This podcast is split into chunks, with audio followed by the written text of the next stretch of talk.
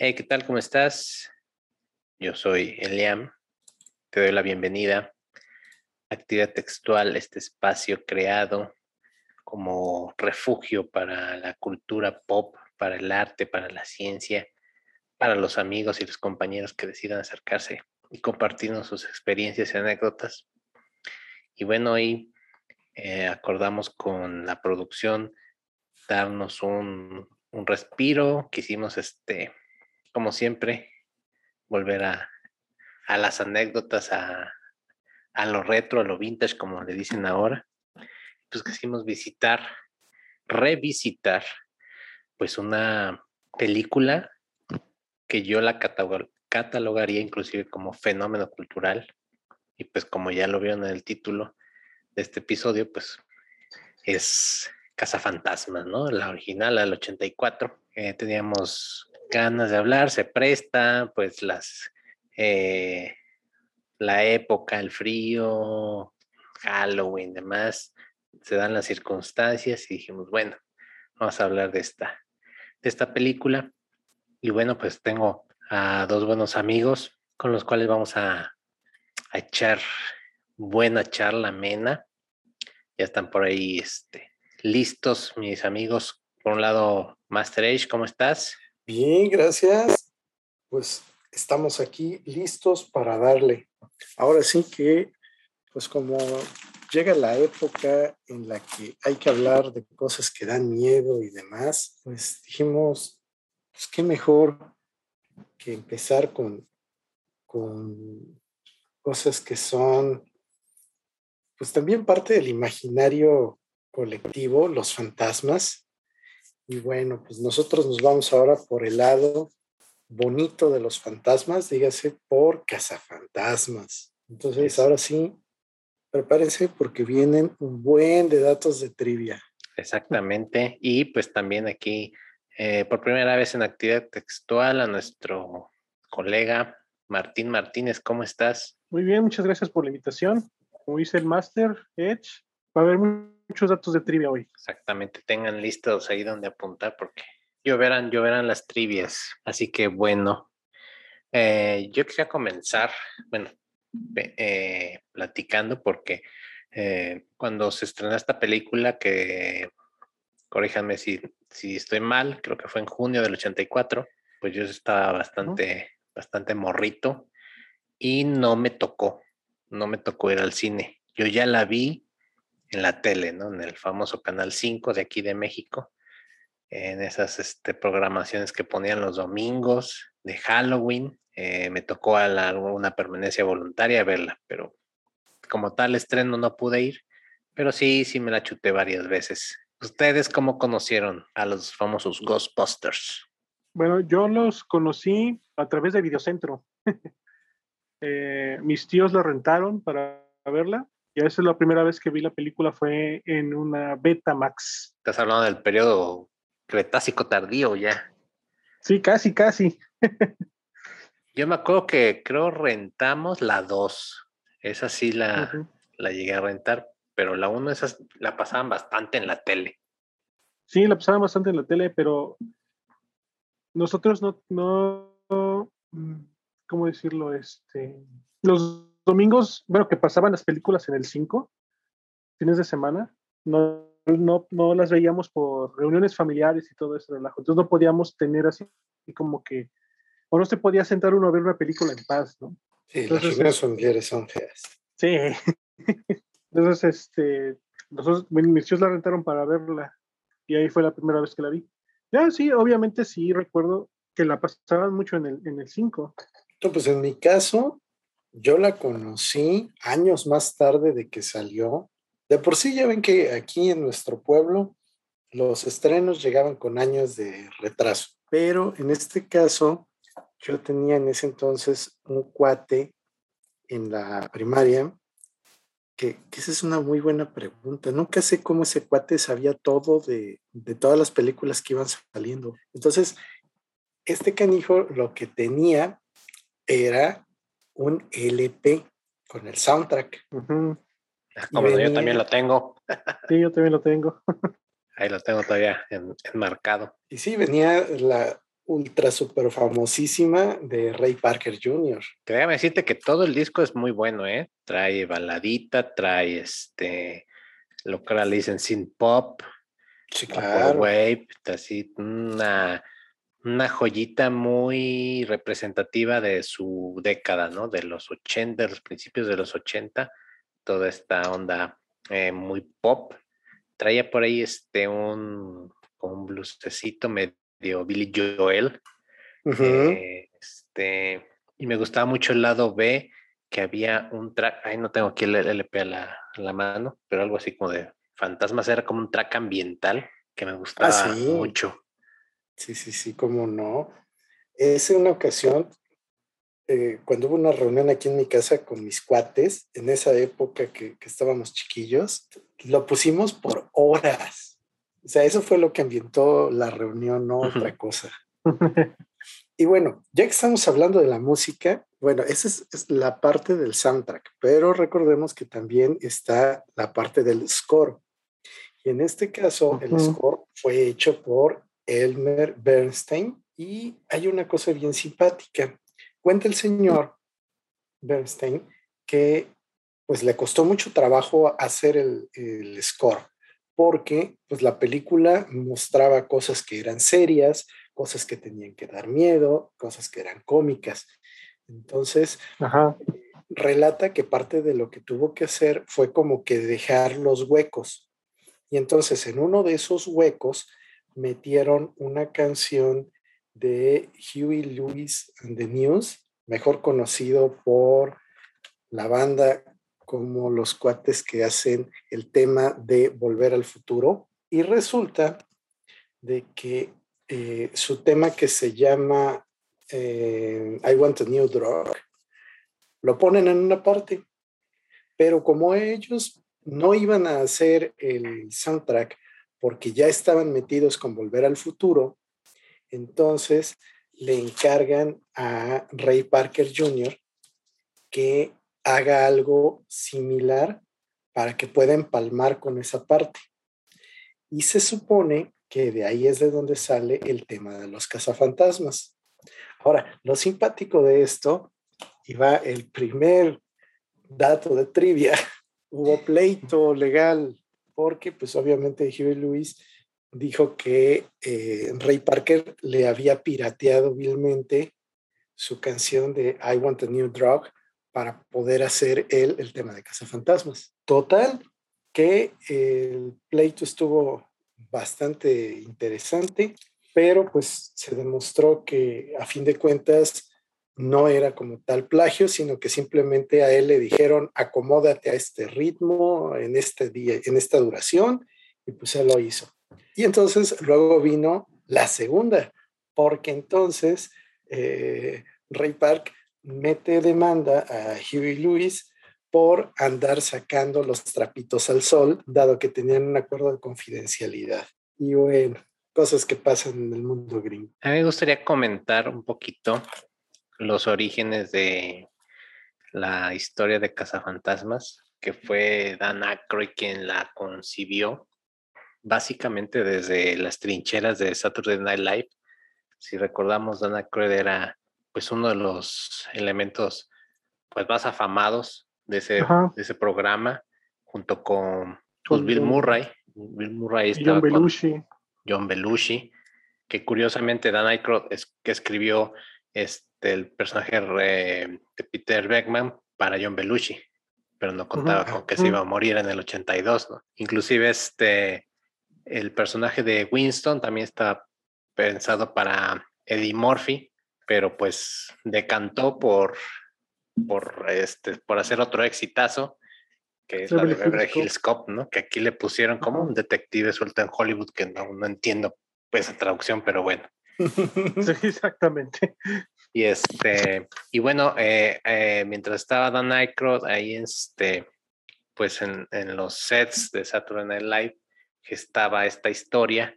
eh, algunos documentales, algunos autores comentan que pues su familia, su abuelo era, era parapsicólogo, este, muchas personas en su, en su entorno cercano tenían que ver con lo paranormal de alguna u otra forma. Entonces él creció con todos estos temas, ¿no? Fantasmas, apariciones, este, ¿cómo se llaman? Sesiones espiritistas, ¿no? Eh, todo lo que, todo lo que conlleva. Entonces, mm, de forma tal vez muy natural, pues a él se le facilitó escribir, ¿no?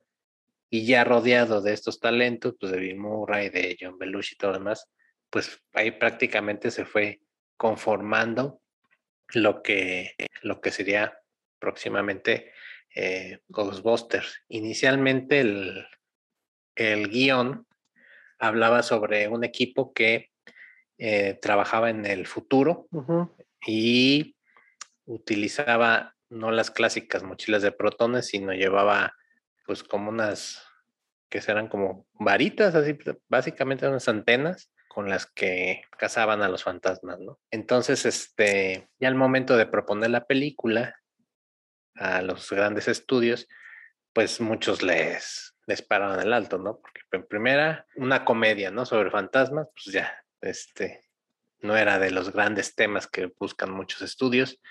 Y otra, pues sí era muy cara, ¿no? Llevar personajes del futuro, ambientación, ¿no? Inclusive creo que se maneja que viajaban en el tiempo por ahí, ¿no? Entonces, pues. Viajaban al pasado. Ah, ajá.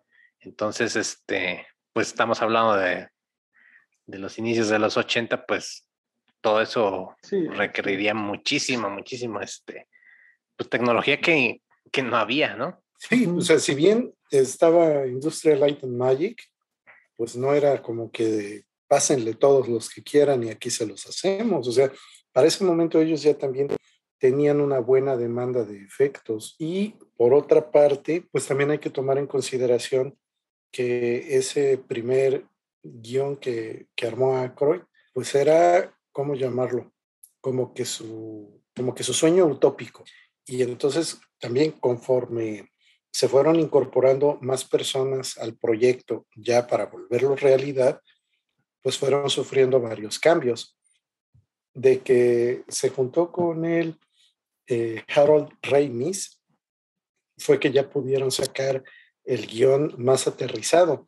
Y precisamente lo tienen que aterrizar porque el estudio les pone como director a Ritman, que se acordarán ustedes por la película de Querida encogía a los niños y otras tantas que son pues entre comedia y alguna otra cosa. Sí, Animal House creo que también dirigió, ¿no? Sí, también estaba por ahí John Candy, antes, antes de Rick Moranis está John Candy, pero pues cuentan los chismes que, que no le hacían caso a sus ideas, entonces los mandó a volar, fue ahí donde entra Rick Moranis. Y por ahí también le propusieron el personaje Peter, pues obviamente había fallecido Belushi, este, a, a, Michael Keaton, al actor que siempre se nos olvida el nombre, este, inclusive se manejó por ahí a, este Christopher Walken, ¿quién más se manejó? Pues fueron varios, varios este, actores a los que se les propuso y la mayoría rechazaron. En ese trayecto pues se unió Sigourney Weaver, este Rick Moranis que lo mencioné, y obviamente como salió Eddie Murphy, pues ya llegó al quite Ernie Hudson. Pues al, final, eh, pues yo creo que por la amistad que tenía Aykroyd con Bill Murray, pues le insistió, le insistió y ya logró por ahí un, un acuerdo porque pues Bill Murray como que quería quitarse un poquito el, el estigma de la comedia, quería volverse actor serio, ¿no? Como muchos, y decía que no, decía que no, que no, que no hasta que, bueno, aceptó, dijo, pero bueno, necesito que me, que me financien una película, no me acuerdo, la verdad, qué película, era un papel de una novela. Bajo esas condiciones fue que, que ya por fin aceptó y ahí ya se conformó la, la ¿cómo se llama? El, el elenco que todos conocemos hasta el momento. Pero bueno, ahí también hay que tomar en consideración otra cosa interesante. ¿Qué habría pasado si, por ejemplo, en lugar de Harold Ramis como Egon, hubiera aceptado Jeff Goldblum o hubiera aceptado un Christopher Lloyd. Y ahora le cambiamos un poquito. ¿Y qué tal si, qué tal si Bankman hubiera sido Steve Guttenberg o inclusive Chevy Chase, que son también de los nombres que se manejaron? Como cuál fíjate, fíjate, perdón, perdón que te interrumpa. Este, por ejemplo, esas preguntas casi siempre yo las dirijo, pero hacia, hacia el otro lado, ¿no? Hacia el mismo actor, ¿no? ¿Qué piensa el actor que hubiera pasado, ¿no? Porque, bueno, uno como audiencia, pues, ah, pudo haber sido otro, otro, este, un personaje menos épico, más chistoso, más serio, etcétera, ¿no? Pero a mí lo que realmente me interesa es qué piensa la actriz o el actor, ¿no? Al que dijo no y que pudo haber formado parte de ese fenómeno. ¿Tú cómo lo ves, Martín? Pues no creo que hubiera sido lo mismo. Eh, a lo mejor sí hubiera sido muy icónico con Jeff Goldblum, pero Peter Beckman, mm, es, no sé, estoy en el punto en el que no, no me lo puedo imaginar que no sin la cara de Bill Murray, ¿no? no me, cuesta mucho trabajo este, imaginármelo con otro actor, mucho menos con Steve Gutenberg, no sé, este, con Egon igual y sí podría haber sido icónico con Jeff Goldblum, le da un aire al de la mosca más o menos, pero no, yo Peter Beckman no, no creo que, que hubiera sido otro más que este, Bill Murray. Bueno, ¿sí me oyen? Sí, sí, sí, sí, sí. Ah, perdón, Y bueno, aquí quiero eh, poner este, poner un poquillo denso y preguntarles, eh, ¿por qué creen que el fenómeno de cazafantasmas haya tenido tanto impacto en nuestro país, dices en México? ¿Será por la tradición que tenemos de estos cuentos y leyendas de apariciones y fantasmas? o es más por la proximidad con el vecino del norte? Yo, yo creo que es más un 60%, 70% la, la tradición mexicana de Día de Muertos y un 30, 40% la vecindad con, con Gringolandia, ¿no? Yo pienso eh, lo de Día de Muertos porque tenemos esa, esa tradición como que de, recibir los, los, espíritus, los, recibir los fantasmas, y a lo mejor nos lo asociamos un poco con el hecho de que los encerraban, ¿no? En, una casa, por decirlo así, una prisión, pero pues era en la estación de bomberos, ¿no? A lo mejor eso es como que una similitud muy vaga, pero a lo mejor por eso es que acá en México es más, este, ha pegado tanto pues a fantasmas, ¿no? Ahora, desde mi perspectiva, yo creo que tiene que ver mucho con que fue algo divertido. Es decir, ah. veníamos ya manejando un cine de horror desde los setentas, que ya estaba muy marcado que todo lo que tenía que ver con apariciones y cosas por el estilo, pues era clasificación que no podía ver la gente muy joven.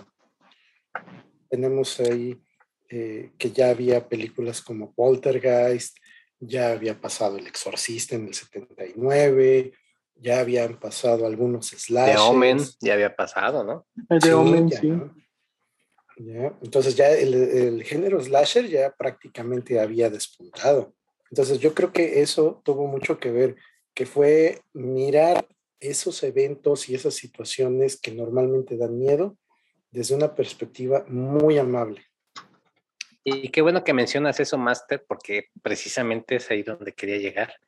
Eh, que Ghostbusters debemos tener muy en, en, la mente, muy, muy, muy, este, muy presente, que sea como sea, es una comedia, ¿no? No es una película de acción, eh, tiene tintes de ciencia ficción, pero su corazón es, es la comedia, ¿no? Es eso. Porque luego por ahí algunos unos análisis o hay quienes se quieren tomar la película como que más, eh, pues más en serio, no sé, pero yo creo que la esencia, la esencia de Ghostbusters es eso, ¿no? Es una comedia con fantasmas. Sí, pues ahondando un poco en ese, en ese aspecto, aparte de que es comedia, yo creo que también una, de las cosas que, caracteriza mucho a la película es de que se toma en serio dentro de su propio universo, ¿no? O sea, no es, este, por decirlo así, ridículo, a pesar de que es una comedia, sino que es como que algo muy serio que tiene situaciones cómicas. Sí, fíjate que yo coincido en eso también, porque si bien tenemos algunos de los aparecidos que sí dan miedo, como el primer fantasma, el de la biblioteca, el de la sí te biblioteca, saca el, sí. te saca el brinco, o el cadáver que va manejando el taxi,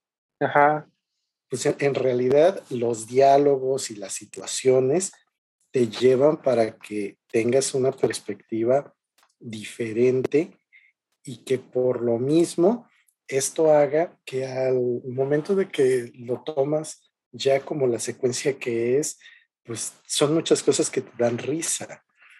Por ejemplo, la, la escena cuando están en, en el restaurante, perdón, en el hotel de superlujo, que ya ves Ujú. que eh, es cuando atrapan a, ah, pegajoso, exacto. Este, Bankman que quiere probar a quitar el mantel sin que se caigan las copas. Ajá, Eh, Esa es una de las que se me hicieron así muy divertidas porque el tipo abusa claramente de su posición y, y lo hace de una forma tan desenfadada y tan le vale ajá, queso que te da risa. ajá. Incluso como para, como en una situación de, de estrés, como querer liberar un poco el estrés, ¿no? O sea, están enfrentándose a su primer fantasma, no tienen ni idea de lo que están haciendo, no tienen ni idea de cómo funcionan bien sus equipos.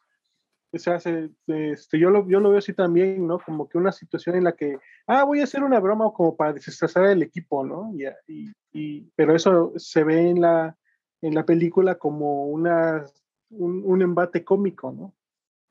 Así es. Y luego también la otra cosa que, que tienen los diálogos, que Ajá, las personalidades de cada uno de los personajes están muy bien definidas. Entonces, exacto. cuando, cuando Egon te habla y te, te dice que es que el, eh, el Proton Pack es prácticamente como un generador atómico en miniatura y te lo dice así con Ajá. seriedad, dices, no, pues está chido, pero ves la cara que ponen los otros cuando se los explique y dices, no, eso no está chido. Esto no está chido, ¿no? Exactamente.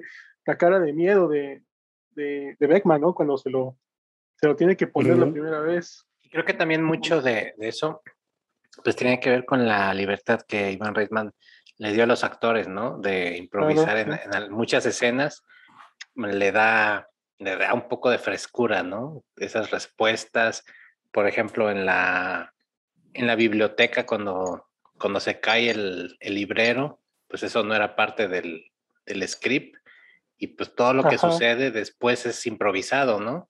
Y pues tú lo sientes orgánico, ¿no? Porque pues es como, pues eh, es la primera vez que te pasa y el otro pues nada más asiente, ¿no? Y dices, sí, no. Ay, fíjate, ahorita que mencionas eso, también hay, hay otra cosa simpática que, perdón, eh, varias de las tomas que hacen fueron tomas que no estaban tampoco planeadas, pero eh, las guardaron y después las utilizaron.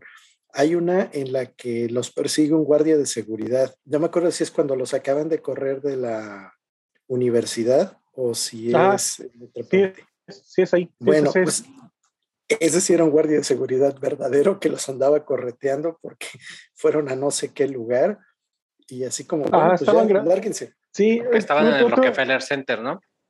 Ajá, es que una de las cosas es de que no grabaron con permisos en algunas escenas, ¿no? Hay, hay unos lugares en los que no, no tenían permiso para grabar, entonces nada más entraban, grababan y se iban, y en una de esas los cachó el, el, el, el guardia de seguridad. Sí, porque en el Rockefeller Center, pues antes no era un lugar público, pues era un edificio eh, de Ujú. oficinas privado y pues se metieron y pues obviamente les cayó la tira, ¿no? Sí, Ahora, ya que estamos con, con detalles de la filmación, una de las cosas que a mí se me hicieron muy interesantes cuando me enteré es que si bien todo transcurre en Nueva York, pues resulta que una buena parte no se filmó ahí. en Los Ángeles, filmó- Sí, exactamente, en, en los estudios que están en Burbank. Sí, el interior del cuartel es en Los Ángeles y el exterior en Nueva York. en New York, sí, exactamente. Sí, Inclusive, este, ese interior, creo que se usó una máscara y la de Rescate en el barrio chino, creo, también se ocupó ese mismo, ese mismo set. Ajá. Sí, pues ya ves que los estudios tienen que ahorrarle también en eso. Sí, lo que me gusta que, y, y lo vimos cuando falleció Harold Ramis, ¿no? Que el, el, cuartel de bomberos se volvió como el, el mausoleo, ¿no? Oficial de los cazafantasmas, donde todo el mundo fue a, a depositar ahí sus, pues sus condolencias y, y sentimientos, ¿no? Por el, por el cazafantasma caído. Otra de las cosas que también están de llamar la atención es que ya ven que ahorita con el Mandalorian tenemos muy presente que hay una nueva técnica para grabar.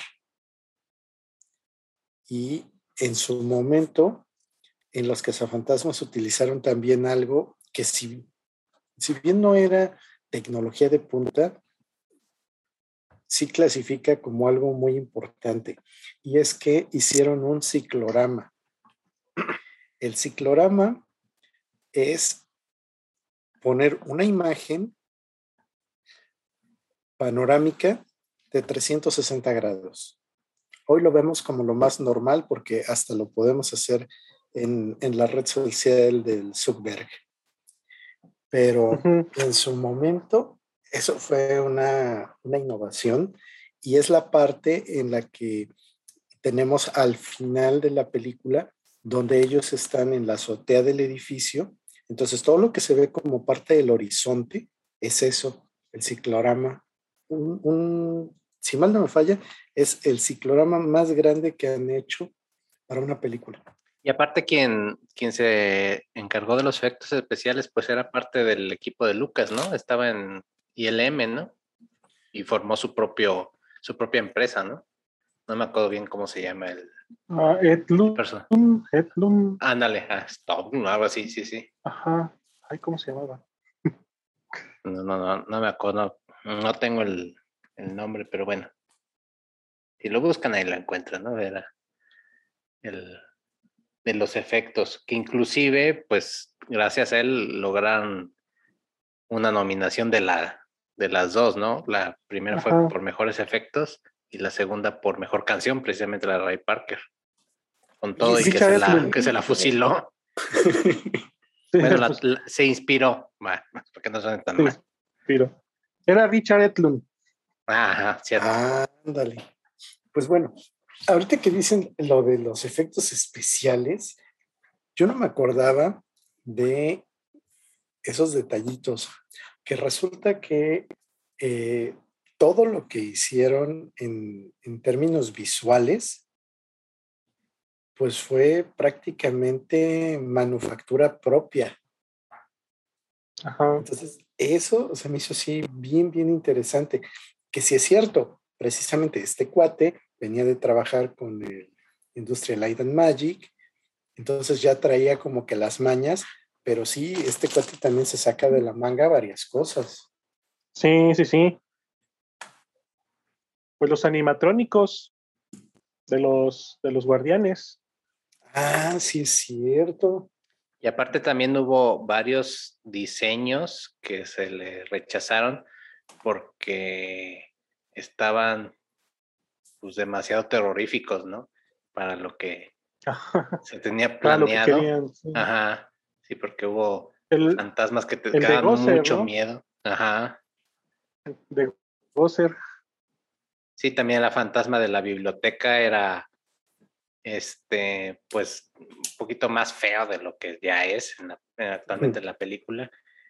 Y por ahí mencionan que este pues, animatrónico, esta figura, como la rechazaron, fue a parar a la de Friday Night y la, la reciclaron. Órale. Ese, ese, está interesante. Sí, porque platican eh, eh, que según el, el, el, script de Dan Aykroyd, aparte de, de, estar ambientado en otra época, también pues era no tan comedia, ¿no? Sino que mezclaba cosas más de terror, ¿no? No era, pues, yo uh -huh. creo que era como que pensado en adolescentes y adultos, ¿no? Pero bueno, uh -huh. ya los estudios lo, lo bajaron, ¿no?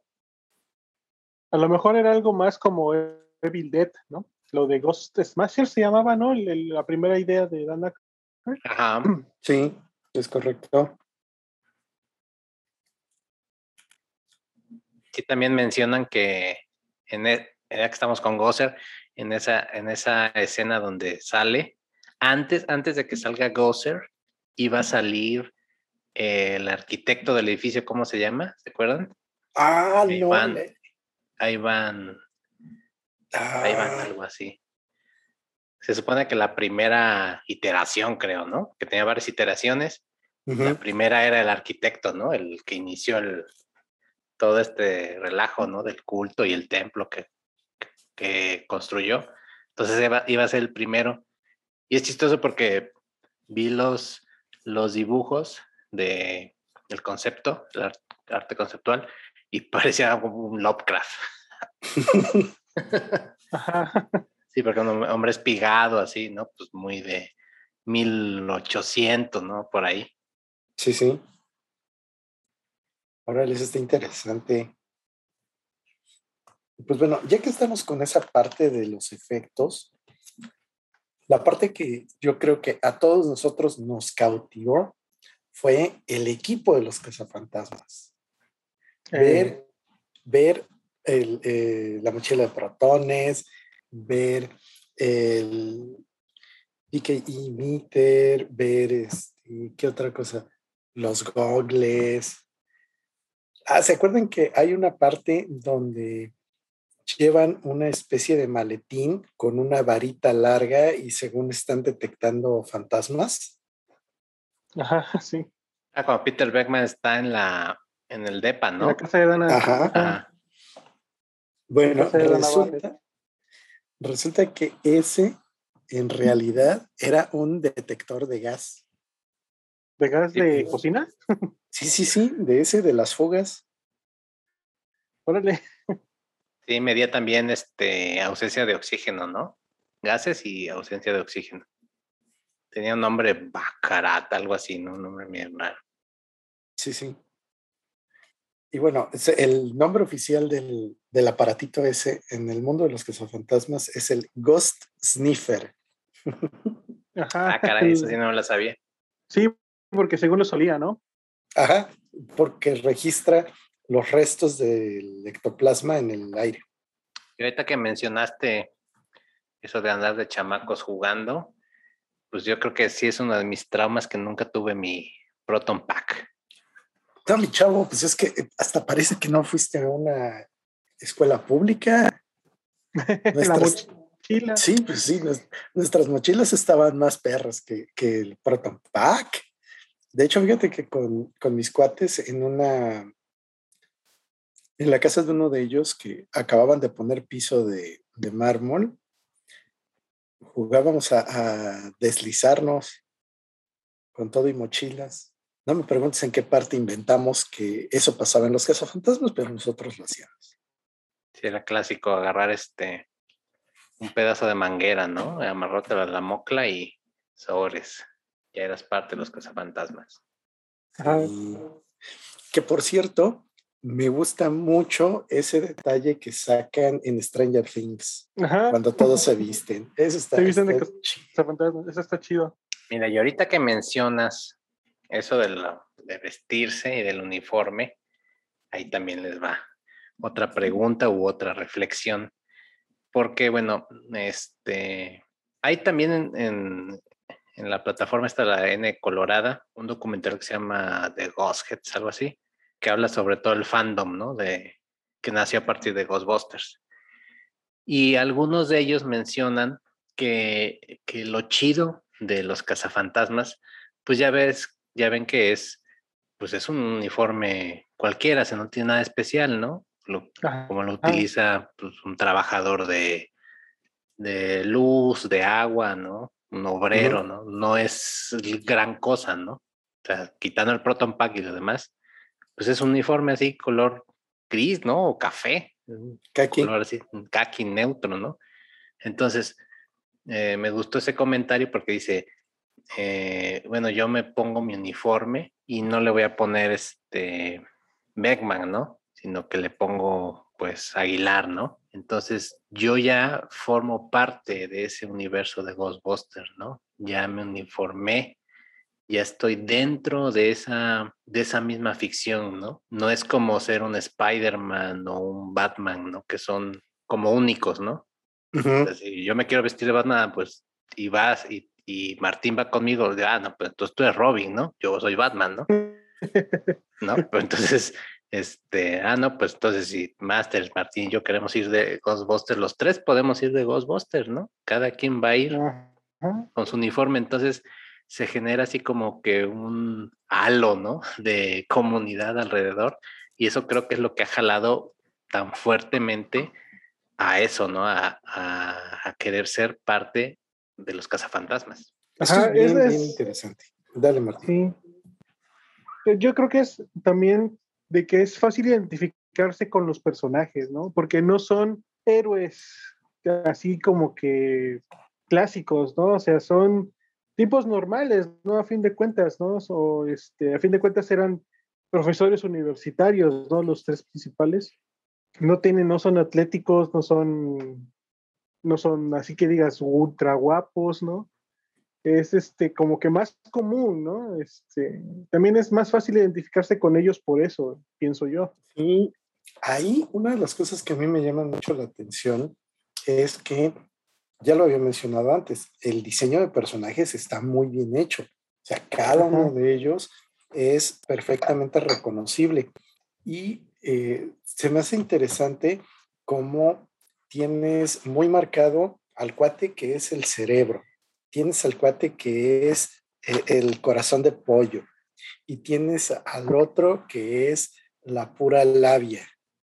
Entonces, de una u otra forma, esos arquetipos tan grandes dan también esa cabida para la gente. Y yo creo que ahí una de las ausencias sensibles fue eh, el hecho de que eh, Winston, que es el, último en llegar, eh, si bien está también separado, su personaje como que no acaba de cuajar.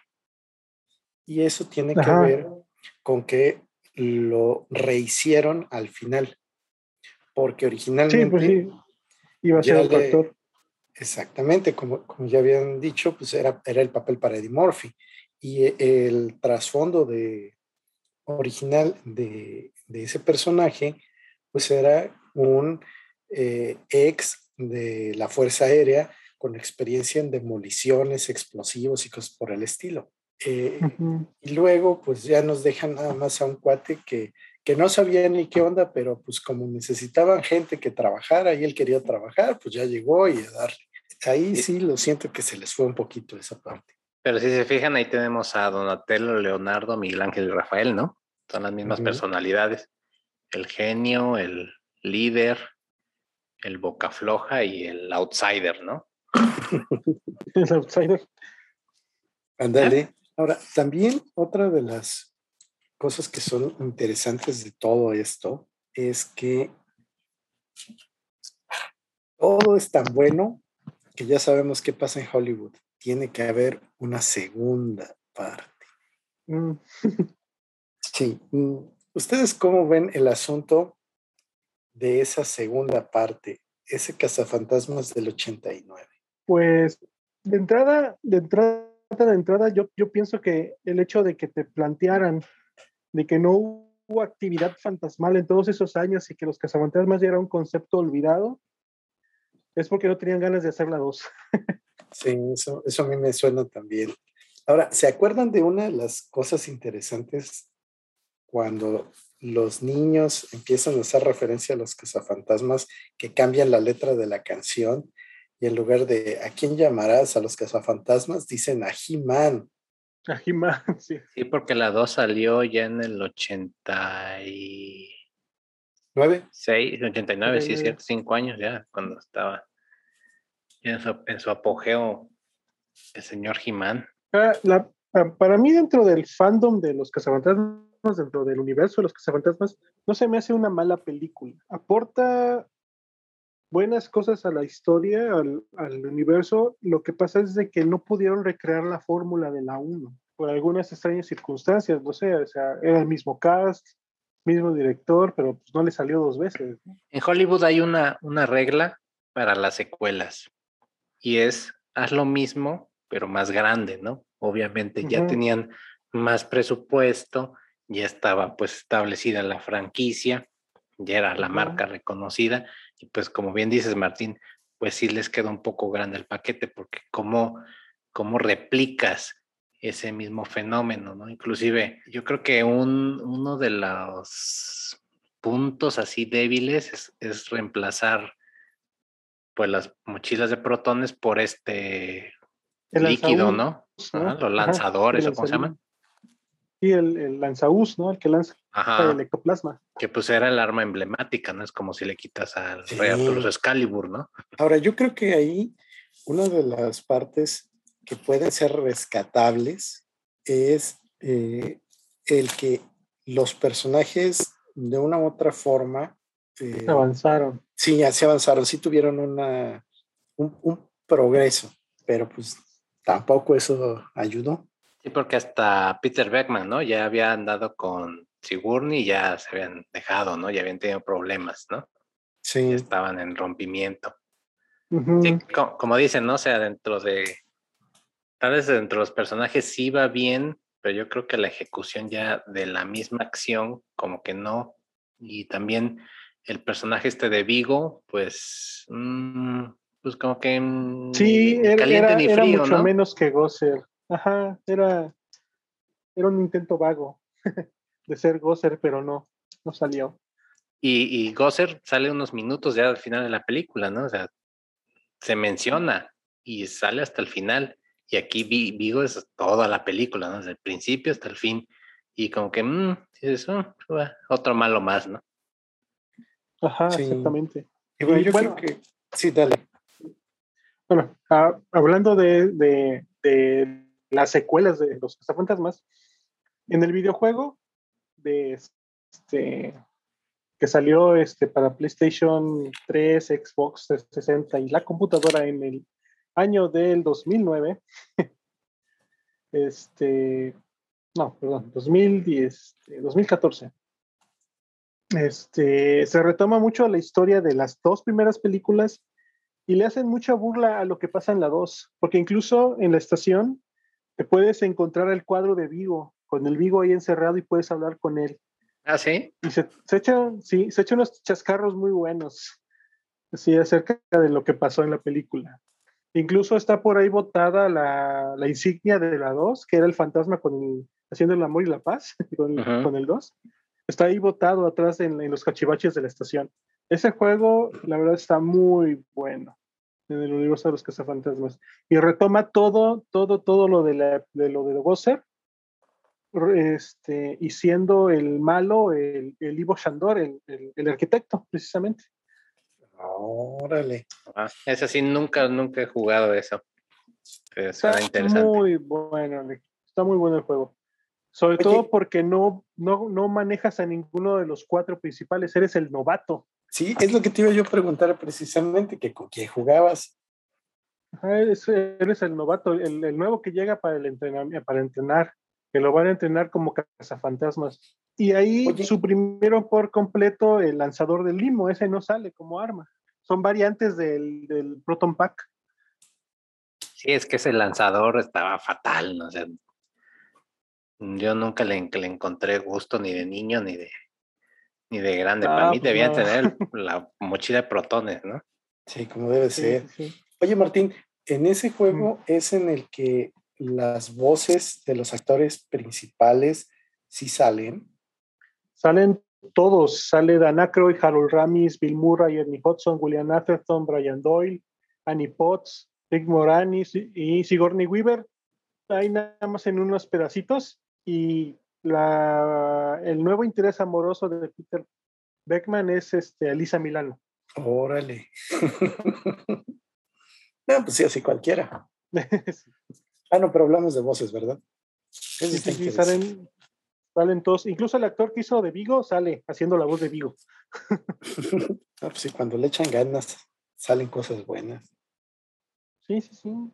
Ese, este, Eso, eso es lo que yo pienso que debió haber sido la tercera parte. Salió un videojuego. Ahí está la trilogía de Cazafantasmas. Sí, porque la tercera se canceló. Por ahí quedó en rumores, pero pues aparte de lo que decimos de la 2, del fiasco. De la pues de, ajá, de la de Black, de, de, Black, de Bacle de la 2. Ahora, ahí les va otra. Ah, ah, dime, Martín, sí. No, no, adelante, adelante. Ahí, les va otra pregunta, porque bueno, Ghostbusters se desarrolla, como ya habían dicho, en, en Nueva York, ¿no? Es, es su entorno. ¿Ustedes creen, porque he estado, es, he estado tratando de hacer memoria, que otras películas mmm, hacen esta, ¿cómo explicarlo? ¿Cómo explicarlo? Que representen también a la ciudad, que la pongan como un símbolo, que la conviertan en un icono. Yo siento que Ghostbusters le dio un empujonzote a la ciudad, a lo que conocemos ahora, ¿no? Como un centro turístico. Ya, es, ya era una ciudad importante, pero creo que a partir de esta película viene un boom más grande porque pues creo que todo, todos tenemos este, pues una estatua de la libertad, un este, ¿qué otro? algo del Museo de Historia Natural y, y algo de Ghostbusters, ¿no? Siempre esas tres cosas como que van asociadas a la ciudad. Y no recuerdo otra película que enaltezca tanto a la gran manzana como esta. O si ustedes tienen por ahí otros datos, pásenlos. Pues yo creo que King Kong. Buen punto. Buen punto, sí. Pero, pero King Kong de los 30, ¿o cuál? Sí, sí, sí, sí, la de los 30, la de los 30. Nada más que ahí, pues como que la ciudad, mmm, o sea, está el, el edificio, esto, el teatro, como que puntos clave, pero como que no, siento como que no representa tanto a la ciudad.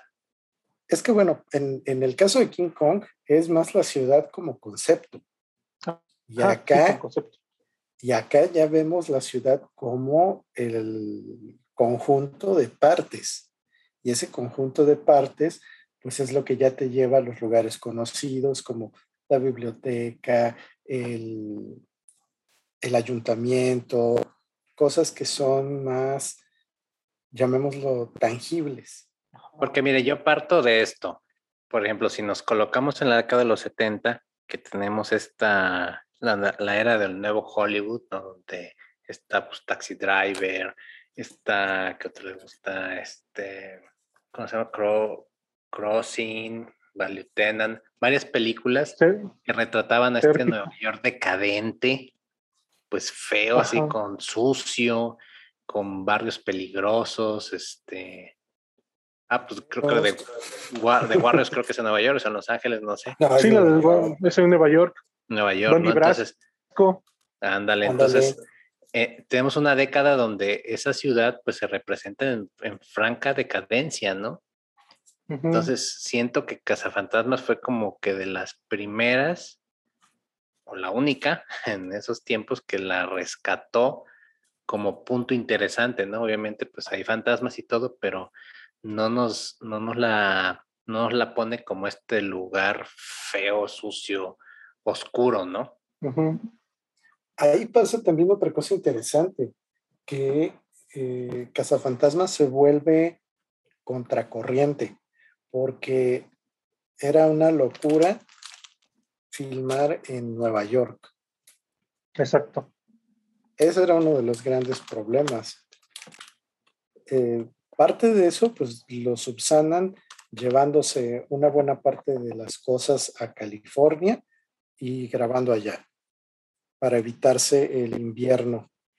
Pero por otra parte, también queda muy claro que la forma en la que retratan a la ciudad, como tú lo acabas de mencionar, pues es lo que le, le sube el, ¿cómo llamarlo? La perspectiva la vuelve más positiva y de una u otra forma, pues eso incide en cómo lo ve la gente y en las ganas que entonces le dan a la gente de visitar ese lugar. es lo que a mí me llama la atención, ¿no? Porque, o sea, o sea si pensamos en Ghostbusters es forzosamente Nueva York, ¿no? O sea, van, van pegados los dos conceptos y yo siento que sí fue un empujoncillo, pues medio turístico ahí, ¿no? Sí, por supuesto. Sí, sí, sí. Sí, porque sí tiene mucho este, muchos lugares icónicos ¿no? de, de, Nueva York en la, en la película. Y luego en las otras películas que son también en Nueva York son solamente unos, un lugar ¿no? o un barrio en específico, no es, no es como que varios puntos de la ciudad. Sí, aunque la dos quisieron agarrar la Estatua de la Libertad como máximo símbolo, pues se quedó nada más en numeramente anecdótico. Ajá. Inclusive yo no me acuerdo del tema de la 2, ¿ustedes se acuerdan?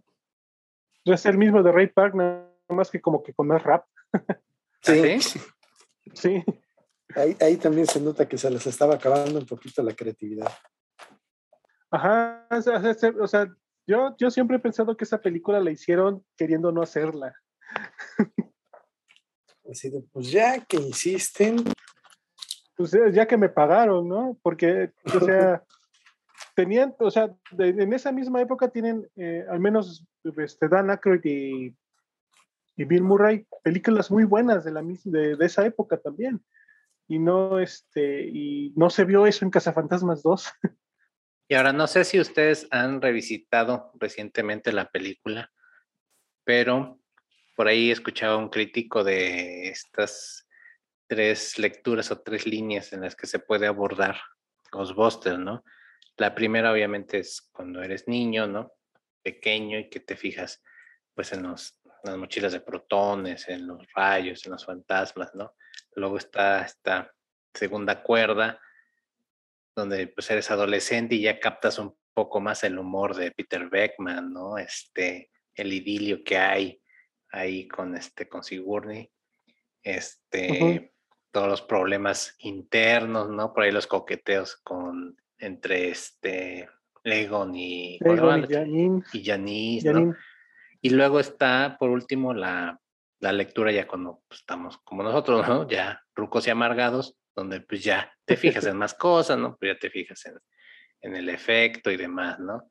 Ustedes, ¿cómo han vivido esas etapas? Si es que las han vivido. Mm, A mí me sigue encantando la película. O sea, yo sé que conforme pasa el tiempo, pues se ve más y más vieja, ¿no? Pero a mí me sigue encantando porque, eh, al menos yo cuando veo una película, tengo o me trato de hacer como que el, el lavado de cerebro mental de, es una película de tal año, es una película de tal época, o sea, no vas a ver cosas de por acá, no vas a ver cosas más para acá, ¿no? O sea, como que ver la película como el producto de la época en la que salió, ¿no? Y sí, a mí, la verdad, la película cada vez que la veo me sigue fascinando, me sigue encantando verla, la veo de principio a fin. Tengo, junto con Star Wars, la trilogía original, la, el, man, el mandato de verla al menos tres veces al año. Caray, de plano, ya es secreto. Sí, sí, sí. sí. Bueno, fíjate, a mí, te digo, de niño me divirtió mucho. Se me hizo sumamente atractiva por lo novedoso. Y ya después, viéndola con otros ojos y demás, coincido con Martín en que es un muy buen producto de su época. Y que a pesar de que vas a ver los pixeles cuando cuando la veas ahora en tu monitor de 1080. Ajá, la, la, sobreposición, porque no había pantalla verde, ¿no? Ajá, mucho era efectos prácticos, miniaturas. Ajá, exactamente. Los, los fondos pintados. Los fondos sí, pintados. Exactamente. Entonces, a pesar de eso, yo creo que no ha envejecido mal. Porque también comentábamos en algún momento la película de la momia, la de Brendan Fraser. Ajá. A mí me sigue sorprendiendo ah, es que muy sus buena. efectos especiales se siguen viendo súper bien, aunque lo pongas en el Blu-ray en la pantallota. Jurassic Park también se ve muy bien. Sí, también se ve muy bien. Entonces, para mí se ha vuelto un redescubrimiento de muchas cosas porque precisamente, como ya se ha mencionado, pues ahora le pones más atención a ciertos detalles, ya te metes mucho más en la historia, en la coherencia, en, en este universo, y también, como ya tienes en esta época, pues el conocimiento que te dejaron la, la mala secuela, la peor cosa esa que hicieron hace no mucho, que afortunadamente la vi. no, no la vea más. Nada más vi como cinco minutos una escena jalada y dije, no, qué bueno que no la vi. Pero pues tenemos también el conocimiento que nos dejó la caricatura, que esa es otra cosa que está bien chida. Sí, ahí abrimos otra página más dentro de esta eh, este, bitácora de Ghostbusters, porque obviamente es, es chistoso porque fue el efecto inverso, ¿no? O sea, fue película, luego caricatura y luego cómic, ¿no? Te brincaste. Secuela. Antes de cómic, antes de cómic, juego de rol. Ah, bueno, es cierto, sí. Para eso hablamos ahorita de lo que sigue es la caricatura. algo, algo, que, algo curioso que yo me he dado cuenta con la caricatura es de que eh, en la época en la que se transmitió, que está entre la primera película y la secuela, la, la caricatura es muy buena, tiene como que bueno, muy buenos episodios. Después de la secuela, eh, la caricatura degeneró en las aventuras de Pegajoso. Y ya como que la olvidaron por completo, o sea, ya se volvió una caricatura así como que para, para niños demasiado chiquitos. Dejó de ser interesante. Yo creo que ya habían matado la, la, franquicia con la película, con la segunda película. Sí, inclusive por ahí si te fijas el personaje de Janine, también que al, principio de la, no sé si sean temporadas, pero este, había capítulos en donde inclusive agarraba su Proton Pack, se subía y también se ponía al tú por tú con los fantasmas y poco a poco se fue desvaneciendo y ya después nada más estaba sentada en su escritorio, ¿no? Inclusive hasta el dibujo, el arte de ella, como que cambió y le hicieron pues como que más amigable, ¿no? Ya no se veía, pues era una chica como de los 80, muy medio rebelde, ¿no? Ajá, así con sus lentes, su peinado, así muy, muy, este, pues muy moderna y ya después como que le dijeron, no, no, bájale, bájale, porque nos está alborotando a la gente y ponla pues más así, pues sumisa, no sé cómo decirlo, ¿no? Le bájale dos rayas a tu, a tu relajo, ¿no? Sí, eso a mí fue de las cosas que no me gustaron, porque sí, efectivamente, el personaje de Janine es muy chido. Sí. bueno, en los, en los cómics más. Sí, en los cómics más. Pero pues al menos en esa caricatura, una de las cosas que me gustaron mucho es cómo fueron incrementando el famoso lore del mundo, porque empezaron a hacer muchas más referencias a la guía de los espíritus de Tobin, este, estuvieron también metiéndose más con, ondas de ocultismo y de demás, que platicábamos antes de empezar que hay un episodio de donde sale Cthulhu, y se menciona el Necronomicon. Sí, entonces ese tipo de cosas están muy chidas, que obviamente en su momento, pues yo no sabía ni qué onda con eso, era un nombre raro más que decían y se acabó. Ajá, exactamente. Porque incluso en ese episodio hasta, van a la Universidad de Miskatonic. Ajá, sí, en ese capítulo encuentran los cultistas, ¿no? Encuentran los cultistas, exacto. Y también, si se fijan, hay capítulos que sí están pues, medio macabrones, ¿no? Están, hay, hay varios personajes que sí, o sea, para un niño de primaria, sí están así un poco densos. Me acuerdo de uno que era como un títere, ¿no? Ajá. Ah, el de, el de, el de Boogeyman. ese, el de Boogeyman, exactamente. El de Boogeyman estuvo muy bueno porque el monstrilio, bueno, el monstrilio, el fantasma este, así todo desproporcionado y demás, sí estaba interesante. Y aparte, pues, pues tenían demasiado material, ¿no? O sea, nada con las mitologías de cada país podían hacer temporadas enteras, ¿no? Y, pues sí duró, creo que cinco años la caricatura, ¿no? Duró bastantísimo, es muy larga. Hasta, esa parte donde, eso es lo que yo decía, que entre la primera película y la secuela, es, la caricatura es muy buena. Ya después se les ya querían matar todo, yo creo. Sí, efectivamente. Fueron 140 episodios, échenle. Ah, eso sí, eso. Sí, son 140 bastantes. Para una caricatura así pues, de esa época, sí se me hace una serie bastante larga. Sí. Y con todo y que al final ya era muy de relleno. Sí, sí, ya los últimos, ya la última, pues no sé, donde estaba el equipo original de animación y los guionistas, todavía está buena. Ya después sí se puso muy fea, porque ya todo era sobrepegajoso. Ujú. Sí, exactamente. Sí, la clásica cuando quieres hacer la mascota que sea el protagonista, ya. Es que ya se te acabaron las ideas. Aquí, según la Wikipedia, duró entre el 86 y el 91. Cinco años. Sí, cinco. Más su reboot, ¿no? En, en el 2000 o en los 90, cuando No, salió la... Ah, los, 97. los cazafantasmas al extremo. Porque todo, todavía era el extremo en los 90, no sé por Sí, qué. sí, sí. Todo es extremo en los noventas. Extremo o, o New Generation, ¿no? Siempre. Ajá, un New Generation. No, eran, eran los cazafantasmas al extremo. Esa, esa sí nunca la vi. Ya estaba yo. No estaba tan mal. No estaba tan mal porque ya te presentaba a Aegon y a Janine como pareja, en- pareja entre comillas, y eran lo- los únicos que seguían con el negocio de los cazafantasmas, ¿no?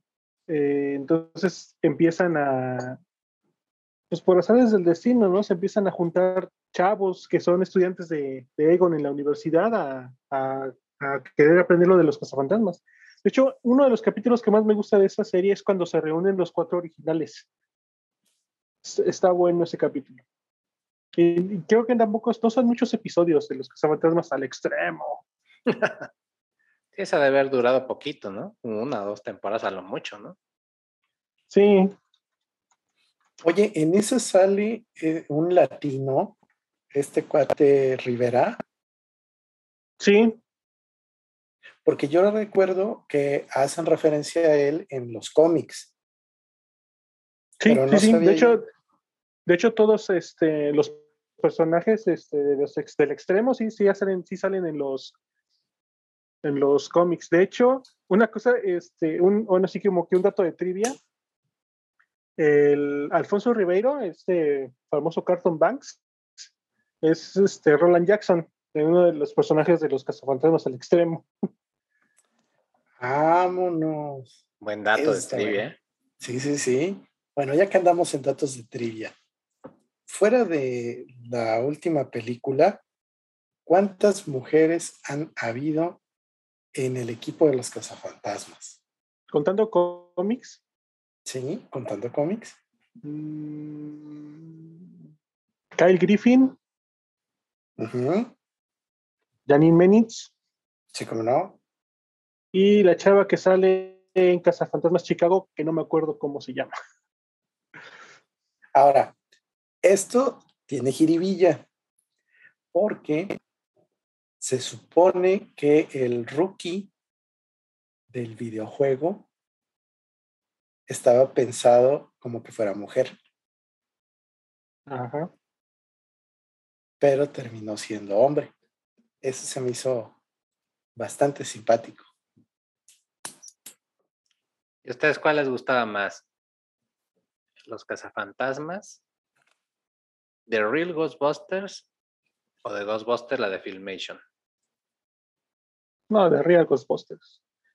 La de Filmation a mí me parecía, no, no era mala, tenía buena, buena historia y todo, pero sí tenías que tener como que el conocimiento de la serie, de, creo que era de los 40, De los 70.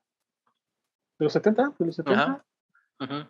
como para saber de dónde venían las cosas, ¿no? Porque eso que nada más te dicen que había unos, un grupo de cazafantasmas antes que eran los papás de estos cuates, pero pues de ahí, bueno, ¿y quién eran, quién eran estos cuates, no?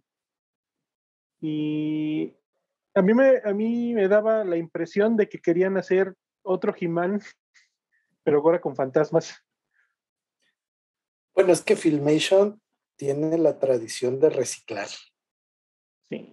No, como crees, no, para nada. Ese es el punto. No, eso nunca, ¿no? ¿Cómo se te ocurre? Todos son originales.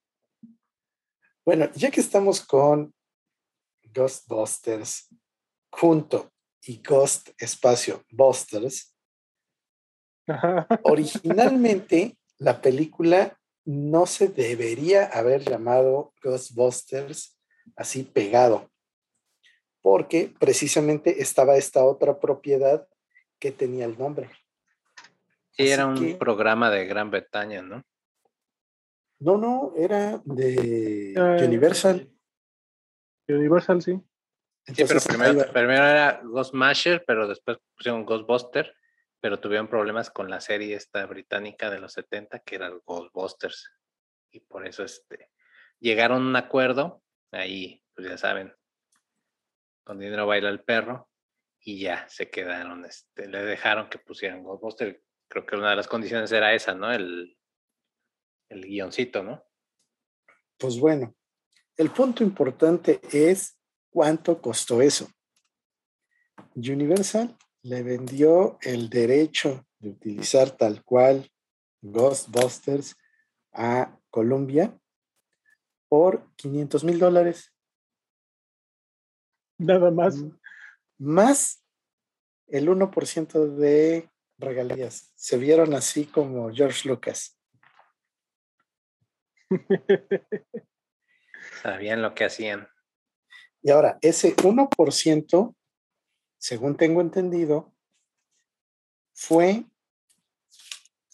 por el concepto de entradas en el cine. O sea, estamos hablando de que la película hizo algo así como 295 millones de dólares.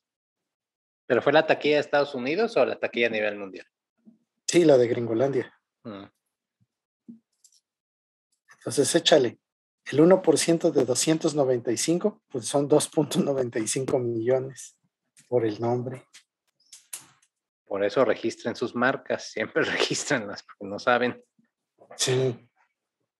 Bueno, para que vean cómo estaba de popular el asunto con, con la taquilla, Ghostbusters en su semana, en su, perdón, en su fin de semana de estreno, recaudó más lana que Indiana Jones y más lana que los Gremlins.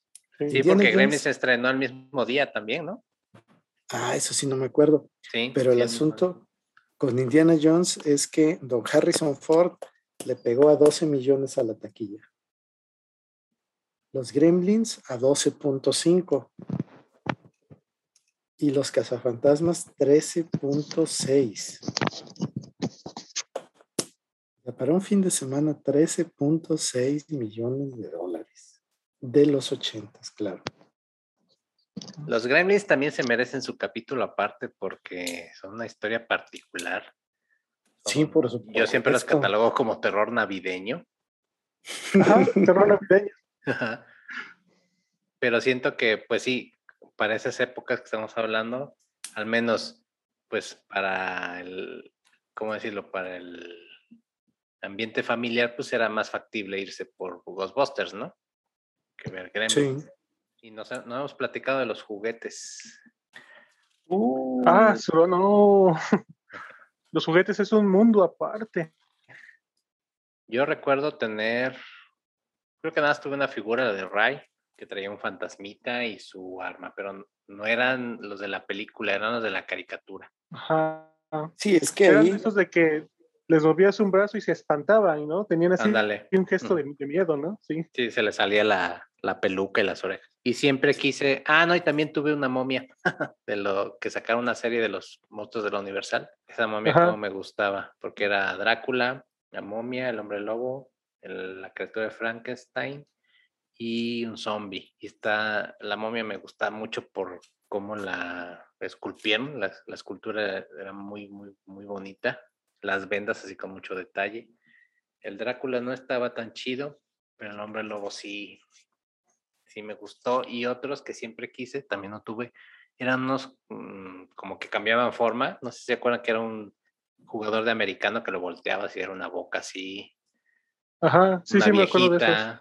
Una viejita, una policía, ¿no? de llave, un policía, sí. Sí, yo, yo de los de los. Dale, de, los, de los juguetes tuve. Ah, de esos que se, que se espantaban. Tuve los cuatro. Y tuve a Janine. La que se traía como un traje, ¿no? De astronauta, algo así, ¿no? Con blanco. Sí, traía, traía un casco y traía una faldita. ¿A poco? Sí, lo que hacía es que cuando se espantaba, giraba la cadera y se, así se, se levantaba la falda. Órale. Muy erótico para tu edad, ¿eh?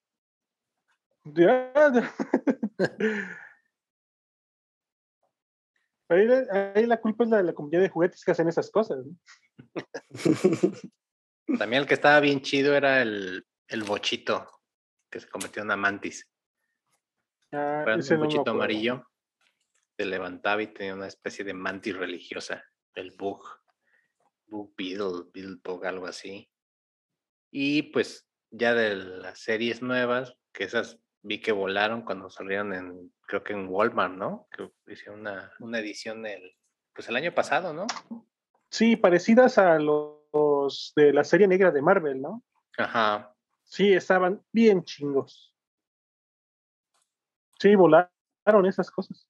Sí, por ahí vi algunos videos de, de gente ahí, este, bueno, adultos como nosotros retacando sus, sus carritos de, de figuras que obviamente pues van a, al mercado de la reventa a precios de, este, de nanotecnología.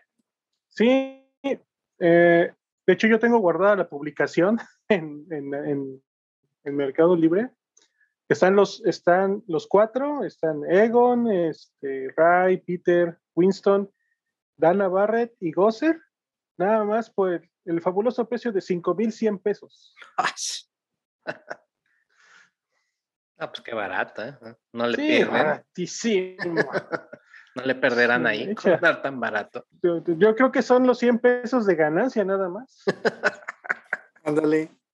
Bueno, el otro que también se pone interesante en todas las presentaciones que sea es el Ecto 1. Ah, sí. Es el otro emblema, ¿no? De, sí. De los Ghostbusters. Y no sale tanto en la película. No, sale más en la 2. Ajá. Electo 1 y yo creo que la trampa, ¿no? También. Ah, sí, por supuesto. para eso servían las, las extensiones, ¿no? De los multicontactos, para eso servían para hacer este, trampas. Ajá, exactamente. Resulta que toda esa parte de la parafernalia tecnológica tuvo un consultor de nombre Stephen Dane. Y ese cuate había estado trabajando no sé qué cosas con la milicia. Entonces le dieron chance de entrar así como al basurero y los Proton Pack, las trampas y otras cosas fueron hechas con desechos militares. Sí, se nota. Entonces, ese detalle se me hizo bien chido. Porque efectivamente, una de las cosas que le dan mucha vida a eso en la película es que ves que todo funciona. O sea, a mí, esa es una de las cosas que me gustan mucho. Que te das cuenta de que no nada más son así las lucecitas que prenden, ¿no? sino que todo eso sí tiene, tiene su, llamémoslo como que su sustento. Y luego también el diseño de sonido que le meten es muy bueno. También ahí hay, hay varias cosas que son muy emblemáticas, como el momento en cuando empiezan a cargar los Proton Packs, el... Ajá. ¿Y ah, bueno, pues ustedes recuerdan, ah, Master? Nada más, antes de que se me vaya a pasar, ahorita que estamos con lo de los sonidos, adivínenme cómo hicieron el sonido de la sirena del Ecto 1. No, pues quién sabe. Sí, eh, quién sabe. Eso sí, de todo no te lo manejo. Pues resulta que el mero mero de sonido agarró un gruñido de leopardo y lo reprodujo a la inversa. Le hizo dos, tres acomodos y eso es el wiu, wiu, wiu que conocemos. Yo siempre pensé que así, así sonaban todas las ambulancias. Ajá, yo también pensé que era así como de una ambulancia vieja. Ajá. Wow, eso sí está interesante. Sí. Está interesante y rebuscado, ¿no? O sea, Sí, querían, también. tal- te- querían, no sé, un sonido particular, ¿no? O sea, que Eh, lo bueno, vean, lo ¿no? tenían que hacer. También puede ser, ¿no? Ah, bueno, por cierto, antes de que se me olvide, aprovecho y hago comercial de nuestro episodio donde hablamos de los autos icónicos del cine y la televisión y ahí hablamos largo y tendido del Ecto 1. Ah, también se, se lo pueden encontrar en nuestro grupo de Facebook, actividad textual, así como tal. Y ahí lo pueden buscar. Y bueno, si vemos que, que el público la aclama, lo subimos también a Spotify Apple Podcast. Depende que, que diga la gente. Yo quería preguntarles si recuerdan, porque ya saben que siempre que hay una película exitosa, pues salen como estas, estos promocionales, ¿no? De marcas de refrescos, de papas y demás, pero yo no me acuerdo, creo que había unos vasos, ¿no? De la Coca-Cola, pero no estoy muy seguro. ¿Ustedes se acuerdan de algún promocional de estos? Dulce, no sé. Ah, Yo me, yo me acuerdo mucho de, unos, de, una, de una goma de mascar de marca Adams que simulaba el ectoplasma. ah, Una verde. Sí, no. Una verde, sí. Ah, sí. Pero esa, bueno, yo me acuerdo de una que era como una pasta de dientes y que traía la Ajá, Slimer. esa. Esa mera. O sea, pero era un dul- dulce, ¿no? O sea, bueno, aquí le decían dulces este, americanos, ¿no? En esos tiempos, porque eran como de importación, no había. Yo trato de acordarme así, por ejemplo, como los pepsilindros, ¿no? Que juntabas Ah, ya, ya. papas, algo así, ¿no? Como Batman que tuvo sus Pepsi Cars, ¿no? Que sacaron muñequitos de Sonrix, no me acuerdo de Cazafantasmas que haya, que haya tenido algo así, pues muy, muy sonado, ¿no? En esos tiempos, no sé, no, no me acuerdo. Es que yo creo que como era un producto muy, muy infantil, quizá por eso no tuvo tanto. Porque al Sí. menos con el caso de Batman fue catapultada la, la promoción, o Sí, sea, porque todo tenía que ver con Batman. sí, sí, sí. Además, también la máquina publicitaria de la Pepsi pues, está más canija que la de la Coca. Eso siempre. Sí, ya, ya me acuerdo de los vasos, pero son de la 2, ¿no? Que eran unos vasos fosforescentes. Ah, sí, ¿verdad? sí, sí, eran de la dos. Sí, yo tenía uno que lo, los ponías cerca del foco y ya cargaban, brillaban. Ajá. Sí, pero de la uno no, no me acuerdo. Yo tenía unos pines, pero pues eso no me acuerdo dónde, dónde me los compraron. Pero algún producto que dijeras, ah, voy a, juntar mis envolturas, no sé, de, de unas papas, ¿no? No, Ajá. no no. No, no, la verdad, creo que de los de que eso, creo que no hubo. No, yo creo que lo que ya está ahorita es este, pues ya más moderno, ¿no? Yo, yo creo que de esa época no, no hay. O hay muy poco, ¿no? Sí, sería bueno echarse un clavado a la, a la red de redes para, eh, para enterarse si hubo algo por ahí, ¿no? Unos, unos tazos de los 80, no sé, unos este, pepsilindros de los cazafantasmas, algo. El que debe saber es Luis. Ah, cierto, sí, hay que, hay que preguntarle qué coleccionaba esa había. Sí, seguro que sabe.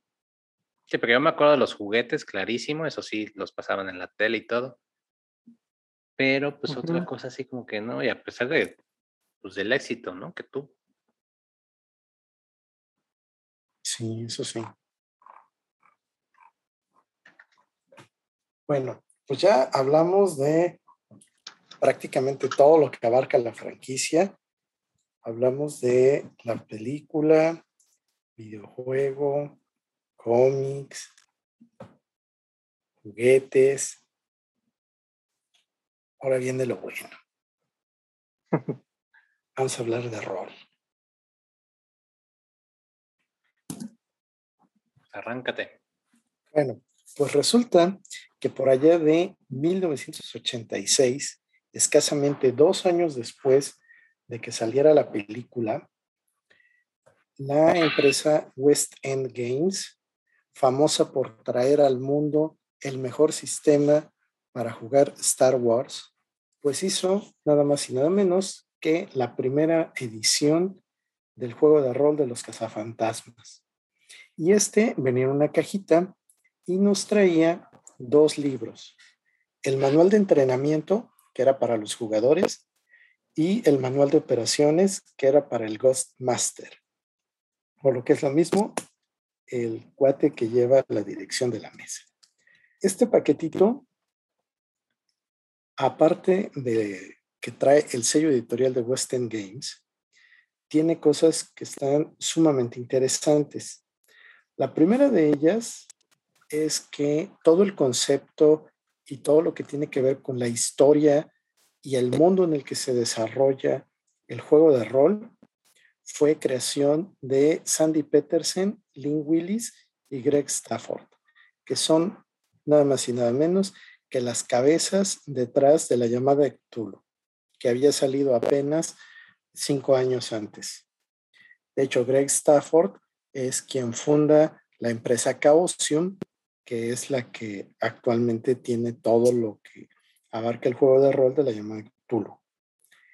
Y eh, ya hablando sobre el juego, los rasgos que definen a los personajes son sesos, músculos, movimientos y cool. Eso también se me hizo simpático, que tienen ahí el cool. Ahora, cada uno de estos cuatro tiene asociadas ciertas habilidades o talentos, dependiendo de qué sea lo que necesite en este caso tu cazafantasmas. Otro de los puntos sumamente positivos del juego es que desde la creación del personaje debes tener un objetivo. Si bien en muchos juegos de rol el tener objetivos se convierte en parte de la historia del personaje, pues en la mayoría de los casos puede quedar sobreentendido. Es decir, eh, si hablamos de un juego medieval y tu jugador, perdón, y tu personaje es un caballero, pues aspira a convertirse en un señor feudal. Si tu personaje es un mago, pues aspira a convertirse en un erudito. Entonces, acá el hecho de que estemos hablando de personas comunes y corrientes que tengan un objetivo mucho más terrenal, como pudiera ser juntar dinero, como pudiera ser eh, terminar su educación, cosas así de mundanas, se me hace muy bueno. Y la hoja de personaje en este juego es como si fuera la hoja de un expediente en el que están ahí los datos de tu personaje. La otra cosa que también me gustó de esto es que incluye el dado fantasma. Y el dado fantasma lo vas a tirar en ciertas situaciones. Lo interesante es que te puede ayudar o te puede complicar las cosas. Y eso me agradó, porque de una u otra forma es una manera de representar ese mundo de los cazafantasmas, donde a veces pues ya todo estaba listo, pero de último momento algo fallaba, así como la primera película cuando todo está muy bien, pero se le ocurre llegar a los de la EPA y dicen, esto no funciona, córtales la luz, y se liberan los fantasmas. Así de ese estilo.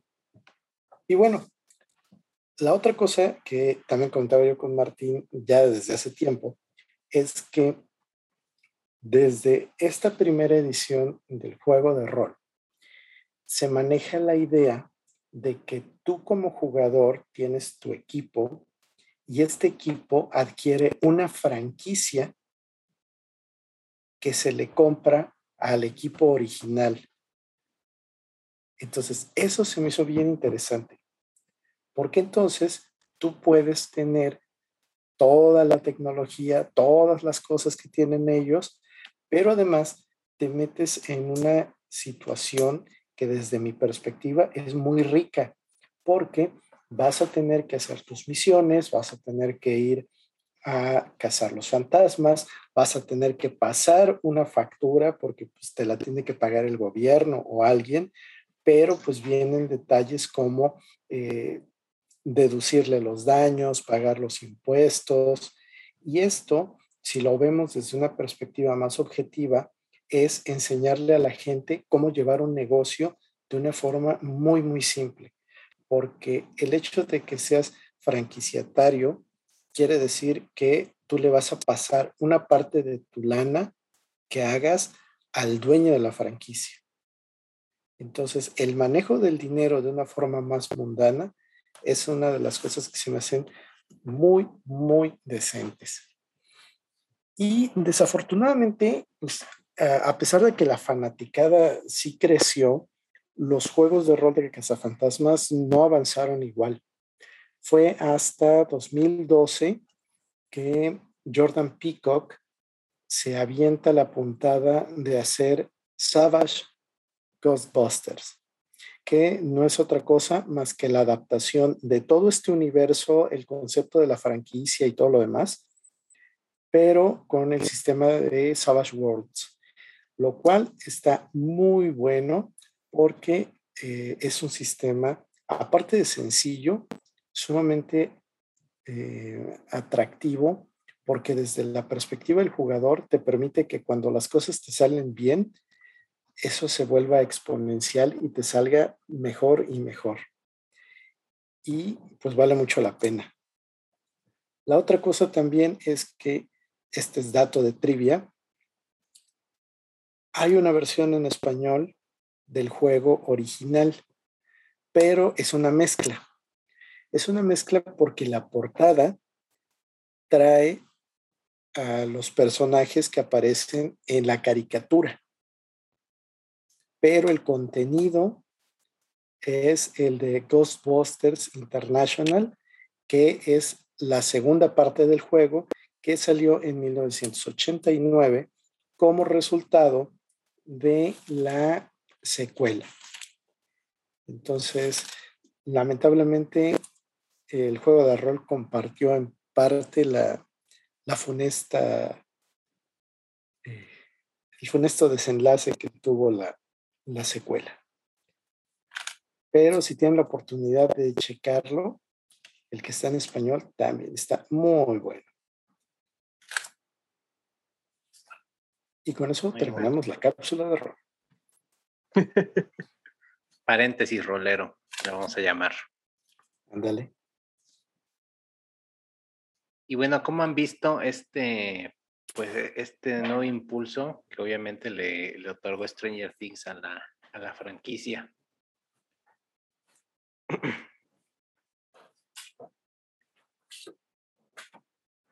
Bueno, de mi parte ya dije que a mí me gustó mucho porque se me hizo que capturaron muy bien el ambiente de los ochentas en, en Stranger Things, no solamente con con Cazafantasmas, sino en general. Pero pues para mí sí es, es como esos easter eggs o como, como ese fanservice que, que algunas series te hacen. Está chido. Sí, es este un, un, easter egg, ¿no? O sea, no. Mm, ah, bueno, al menos a mí no, me no, no, sentí que fuera así de, ah, está reviviendo la franquicia, ¿no? Sino que hacen referencias a, dentro de todas las cosas que hacen referencias en la, en la serie, pues, también a Fantasmas, ¿no? Me pareció muy chido. ¿Y ustedes cuál creen que sea la fanaticada más, más aferrada, la Star Wars o las cazafantasmas? No, pues ahí sí Star la es bien fácil. La de Star Wars. Sí, porque es, aferrada en el buen sentido y en el mal sentido. Sí. Pues tan solo échale, aquí en Veracruz ya hay eh, escuela de sables en Córdoba, en el puerto de Veracruz, en Coatzacoalcos y antes de la pandemia ya andaban viendo si armaban su sucursal aquí también en Jalapa. Y fuera de eso, pues sí, la fanática de Star Wars tiene un montón de variantes en sus clubes. Están los de la Orden 66, están los de... Ay, se me fue el nombre. Los cuates estos que registran sus disfraces. ¿Los de la 501? Ándale, los de la 501. Sí, que son los que hacen el desfile en la Ciudad de México. Y en cambio, pues de los cazafantasmas sí nos quedamos un poquitín atrasados. Sí. Sí, aquí yo en las convenciones casi no he visto mucho cazafantasmas. Y bueno, ya para ir dándole cierre a este capítulo nostálgico, bueno, que, bueno, por ahí está pendiente, creo, el estreno, ¿no? De Ghostbuster Afterlife. ¿Qué esperan de, esta nueva producción? ¿Creen que sea necesaria? Pues mire. Pues tal vez necesaria, ¿no? Pero se agradece, ¿no? Que, que, quieran seguir metiéndole más cosas al universo de, de Cazafantasmas obviamente, pues, que sea buena o mala, pues ya será hasta que la veamos, ¿no? O hasta que haya un, un leak o algo, ¿no? Eh, al menos para mí se ve mucho mejor que la anterior. Eh, porque ya están más involucrados, este, pues parte de los originales, ¿no? O sea, también en la, un, en la otra estaban involucrados, pero más bien como cameos, nada más, no tuvieron nada que ver en, las, en, en, los guiones o en, las decisiones de lo, de lo artístico, ¿no? En esta se ve que ya está más, este, involucrados los, los, bueno, parte de los originales o de los que quedan, ¿no? Sí, efectivamente. Ah, para mí, el que haya esta, esta nueva, sí constituye, primero que nada, mucho suspenso, porque qué es lo que van a hacer, cómo le van a hacer, y, y me da mucha curiosidad porque invariablemente vamos a comparar cómo hicieron los efectos, y cómo los hacen ahora.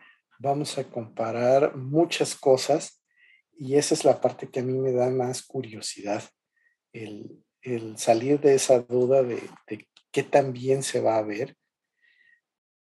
Y por otra parte, también coincido con, con Martín, con que eh, tener un poco más del espíritu de, de, los originales es chido. Y definitivamente, pues el que sea también como un homenaje a, Harold Ramis, se me hace todavía más significativo. Porque siento que, que tiene no necesariamente más valor, sino creo que tiene más mérito. Yo tengo mis reservas respecto a, a la película, sobre todo porque temo que se vaya a caer en la clásica comedia adolescente o ramplona, ¿no? De chiste fácil, cuando una de las cosas de lo que estuvimos platicando fue esa inteligencia con la que trata al público la película 84, ¿no? Que a pesar de que va dirigida a un, a un abanico muy grande de, de personas, pues respeta, ¿no? No es, no es el pastelazo, no es el susto simple, ¿no? Tiene mm, mucho cerebro, mucha, mucho amor, ¿no? Se hizo con mucha pasión, con mucho cariño y se refleja, ¿no? Es una, como ya le dije, una comedia inteligente, ¿no? No, no raya en lo, en lo tonto, ¿no? Entonces, eh, pues ya, actualizaremos este, este podcast cuando salgan, ¿saben cuándo se estrena? Yo no tengo idea. Ya se debería haber estrenado. Porque pero se siguió posponiendo, ¿no? Creo que ahora ya Sí. diciembre, ¿no? Así es. Según lo último que yo vi en el IMDb, sigue como próxima en 2021, pero ya de plano no le pusieron este mes. Bueno, pues Mm. otro, otro estreno más que se, que se aplaza, pero bueno, con eso de, de que ahora, ahora quieren estrenar a fuerzas en el cine, ya todos se ponen chocosos. Sí, eso va a ser otra cosa interesante, que originalmente no estaba pensada que se estrenara en cine. Y precisamente por eso es por lo que ahorita la están retrasando. Según esto es el 11 de noviembre de este año. 11 de noviembre, Órale, me la van a dar de cumpleaños, casi, casi. Casi, casi. habrá, habrá que, que checar los semáforos si se podrá ver en el cine o en la comodidad de la casa. Creo que es más seguro.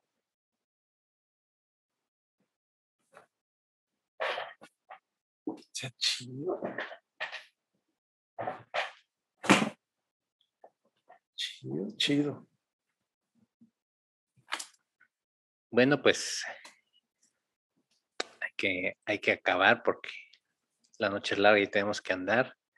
Martín, te, Sí. que, te queremos agradecer a nombre de todo, la, de todo el staff y producción de actividad textual. Que esta sea la primera de muchas ocasiones en que estés aquí con nosotros compartiendo. Eh, aquí nos gusta hablar de muchos temas, nos gusta mucho la nostalgia, pero también nos gustan las cosas nuevas. Entonces, hay varias, varios tópicos ahí pendientes y cuando gustes, esta es tu casa y algún Muchísimas gracias. mensaje que quisieras mandar a ahí a, a todo el país y allende las fronteras. Eh, los tacos sin queso son tacos y con queso son quesadillas.